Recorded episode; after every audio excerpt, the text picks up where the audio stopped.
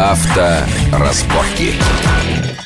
Итак, мы продолжаем наш разговор о перспективах нашего ОСАГО, о том, как оно работает и что с ним можно сделать, чтобы было это удобнее всем. Э, я хотел сказать, что наш закон, ведь он тоже был не, не взят с потолка, его практически списали один к одному с французского закона, где он действует уже больше 50 лет, это принцип ОСАГО. То есть принцип принципе, привязки и к машине, к машине так ее проще всем, так и проще к э, всем. водителю. Да, на самом деле существуют вариации на эту тему, но вот в Европе в основном в большинстве стран пришли к выводу, что вот так проще.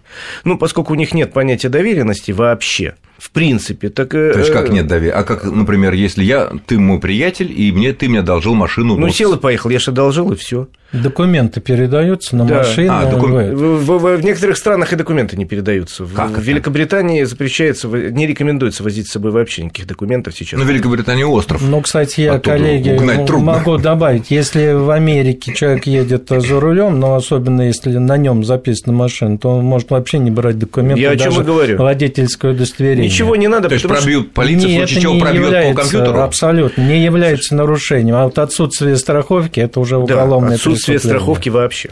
Это не административное. То есть я к чему говорю, что у них нет доверенности. Если ты в базе машина числится в угоне, тогда остановят. А если едет человек, ну и едет. Все нормально, машина нигде не числится. Поэтому говорю, для них это не играет никакой роли, просто у них страховка в большинстве случаев, она то, что у нас называется без ограничений. То есть да. сколько ты надавил, ты можешь сразу 6 Мерседесов С-класса собрать в тоталь? Нет, имеется в виду без ограничений по, по, по количеству допущенных к управлению. А, в этом плане, в, в этом я думаю, смысле. по деньгам. Не, не, не, не. Там нет э, привязки водителя к машине, чтобы было вписано вот количество людей. У нас тоже конкретно. существует такая форма, пожалуйста, без ограничений допущенных лиц, она просто стоит примерно в полтора раза дороже, Но она обычно. используется в автокомбинатах, да. когда люди да, меняются. она устроится да? у нас в редакции, извини, все машины так, э, по такой mm. страховке, потому что я, в принципе, могу взять Ну, или машины арендованные. Ну, что ж, все более-менее ясно. ясно Но что... перспективный путь все равно это в будущем, э, ну, не хочу быть каким-то пророком, но я думаю, в будущем все равно этот вопрос будет слит воедино, не будет разделения КАСКО и ОСАГО, будет единое автострахование, которое будет включать в себя все риски. Ну, вот это очень и, интересно, и как такое может быть, обязательной КАСКО быть не может? Нет, но это Нет, по гражданскому праву обяз... не может. Дело в том, что просто уберите слова КАСКО и ОСАГО, и есть обязательное страхование автомобиля, которое включает Нет, не, в себя обязательное все риски. страхование своей ответственности перед третьими лицами, но никто не может обязать меня, как собственника, страховать свою машину. Ничего подобного. Вот как раз Есть в, примеры, в Америке что обязательно? это обязательное страхование. Государственное? Обязательное. Я, я вам сказал, что если вы выйдете на дорогу без э, страховки действующей, то в том числе на будет... свою машину.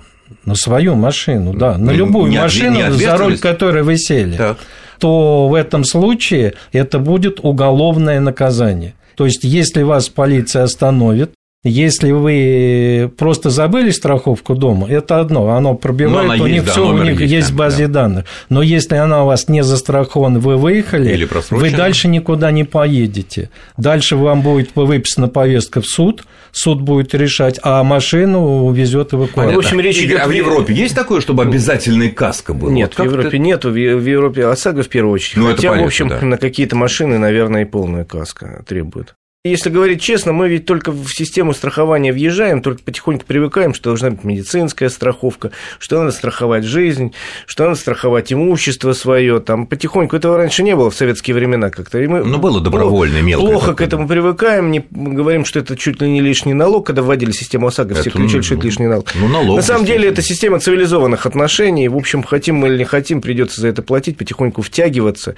и привыкать к тому, что надо, кроме там обычной медицинской страховки, покупать еще и дополнительную, страховать свою жизнь, страховать свои зубы. Там, То есть знаю, ты не исключаешь дом. Э, такого варианта, как вот сказал Игорь Юдин, что в каком-то относительно близком будущем, возможно, и у нас на обязательная близк... каска. На близкое будущее говорить не буду, у нас страна не очень богата, и психологически надо еще к этому привыкнуть. Европа к этой системе, вот и Америка шли на протяжении ну, 50 лет, наверное, не меньше, если ну, не больше. Ну что ж, будем ждать этого развития событий, ну, как потому раз что... объединение вот этих страховок, оно позволит снизить снизить стоимость, потому что сегодня, допустим, а, я стоимость плачу компонента. и каска, и ОСАГО. Естественно, в случае повреждения никто мне две страховки не заплатит. И получается так, что железо забито и в каска, и в ОСАГО. Это Нет, ну в каска получается... это разное железо. В каска твое железо, а в ОСАГО забито железо, которое ты повредил. Но, тем не менее, более-менее с этим мы разобрались. Давайте следующую тему, тоже, на мой взгляд, интересная. Несколько недель назад мы уже обсуждали Э, с нашими гостями тоже интересное предложение некоторых депутатов э, ввести наказание за так называемое агрессивное вождение на дорогах у нас. К этой теме вернулись на этой неделе депутаты Мосгордумы, и они, вот, которые тоже рассматривали этот проект федерального закона, этих поправок, и не поддержали закон о штрафах за агрессивное вождение с одним главным доводом. В наших условиях это приведет к безумной коррупции, потому что очень трудно определить, что такое агрессивное вождение. Мой вопрос к моим гостям. Каким же образом это агрессивное вождение вполне себе нормально наказывается и в Америке, и в Европе? Там действуют две схемы. Первая схема – это видеорегистрация, безусловно, которая очень развита, особенно на европейских, на американских автобанах в городах, где огромное количество видеокамер, и, в общем, это достаточно легко установить. Главное, критерии некие установить. У нас не смогли разобраться с критериями, что такое агрессивный наезд. А как они? Они же выработали какие-то Ну, они выработали, каждая страна по Давайте возьмем этот опыт как сосад. А второе, а второе очень важный момент – это гражданская позиция водительского сообщества в целом. Понимаете, у нас не принято доносить, это, в общем, нехорошее слово, но в русском языке имеет отрицательную окраску, доносить на ближнего, даже если он грубо нарушает правила, даже если опасно он... нарушает. Опасно нарушает. У нас не принято жаловаться куда-то, кому-то. В общем, честно говоря, это еще невозможно. Мы пытались несколько раз провести такие эксперименты, звоня по разным милицейским телефонам с тем, что вот там такой-то номер, автомобиль едет, нарушая правила, там по встречке, там обгоняет. Это... У нас нету такой службы, которая еще примет эту заявку. Вот чтобы как-то квалифицировать рассматривать езду как агрессивную, нужно вот эти две составляющие. У нас ни одной из них нет. То есть нет ну, ни критериев, нет ни гражданского общества в этом. Опять же, ссылаясь на Америку, я могу сказать, такого там нету. Понятие агрессивного вождения суд может установить такое в одном случае, сейчас скажу. На самом деле, вот это э, предложение, оно, я абсолютно с коллегой согласен, непроходное, хотя бы потому, что понятия не определены. Потому что агрессивное вождение может быть на скорости 20 км в час. Во дворе. Когда да. мы в пробках идем, да, и там в каждую свободную Дырку. нишу пытаются мгновенно это, но говорить официально о агрессивном вождении на скорости 20 км в час, понимаете, абсурдно. Но закон внесен, и почему, конечно, он не будет принят, это понятно, но а, вот это предложение, оно интересно и позитивно с тем, чтобы вот этот вопрос, он поднят. На самом деле такого безобразия, как на наших дорогах, нигде нет. Ну, Когда, есть в Египте, в Индии, а, Ну, покруче. я беру все таки абсолютно автомобильно цивилизованные страны, когда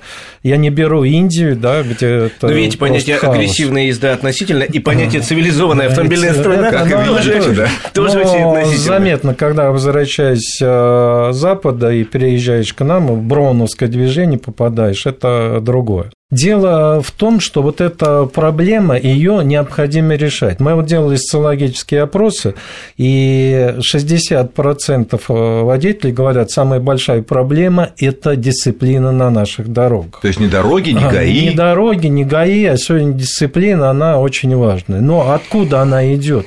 Потому что сегодня вот это обсуждение этой проблемы, оно как раз говорит о том, что необходимо ее решать. Как ее решать?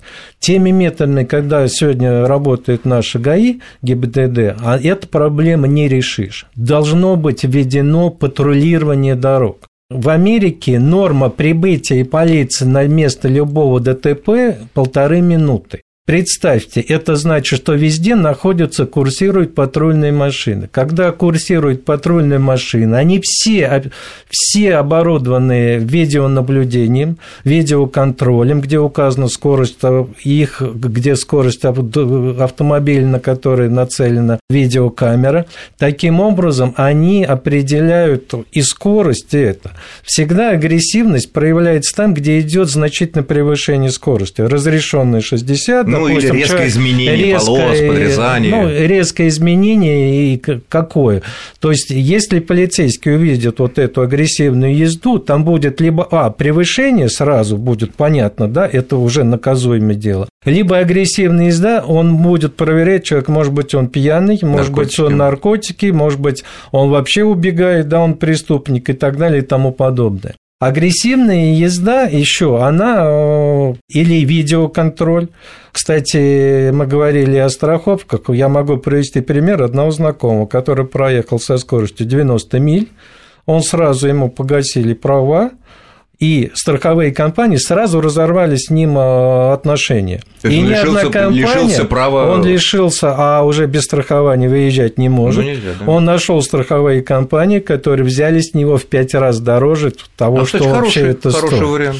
Это очень денежный хороший вариант, но Игорь, для да. этого надо перейти на патрулирование дорог, патрулирование без опознавательных знаков полицейских машин, которые ну, сейчас у нас не, не парковки вот будут. это, ну, да. а надо патрулировать у нас осталась дороги. буквально одна минута. Вот, э, Игорь, э, твой, э, твоя оценка. Возможно ли в ближайшие, скажем так, годы у нас выработка этих критериев и создание других условий, чтобы действительно жестким рублем или вот вообще лишением наказывать тех, кто... Ну, ну просто... наверное, надо этим заниматься. Во всяком случае, Получится. придумать критерии, придумать способы фиксации, придумывать какие-то возможности людям сообщить, что вот кто-то так себя ведет, потому что действительно агрессивная езда – это реальная проблема в нашей это опасность жизни. Просто. Это опасность агрессивная или там в Америке есть понятие опасная езда. Reckless driving. Ну, а у нас э, есть народное выражение «хамы на дорогах», и, их, к большому сожалению, очень и очень много. Ну, остается нам вот всем, наверное, согласен, пока этих нет да, жестких норм, наверное. С коллегой, что надо включать больше видеорегистраторов и стимулировать, чтобы вот эти видео э, фиксировать все вот эти безобразия. Да. Ну, а нам остается, пока этого нет, придерживаться... И с тем, чтобы это суды принимали в качестве доказательства. Придерживаться самого, наверное, мудрого правила на дорогах, правила 3D, дай дорогу дураку, и ты целей будешь, ну вот, а он свое дерево всегда найдет. Я благодарю э, моих гостей, это Игорь Маржарета, заместитель главного редактора журнала «За рулем», и Игорь Юдина, президента Общества защиты прав водителей. Спасибо огромное за эту беседу, с вами был Александр Злобин, ну и будьте осторожны на дороге, счастливо. Да, всего доброго. Авторазборки.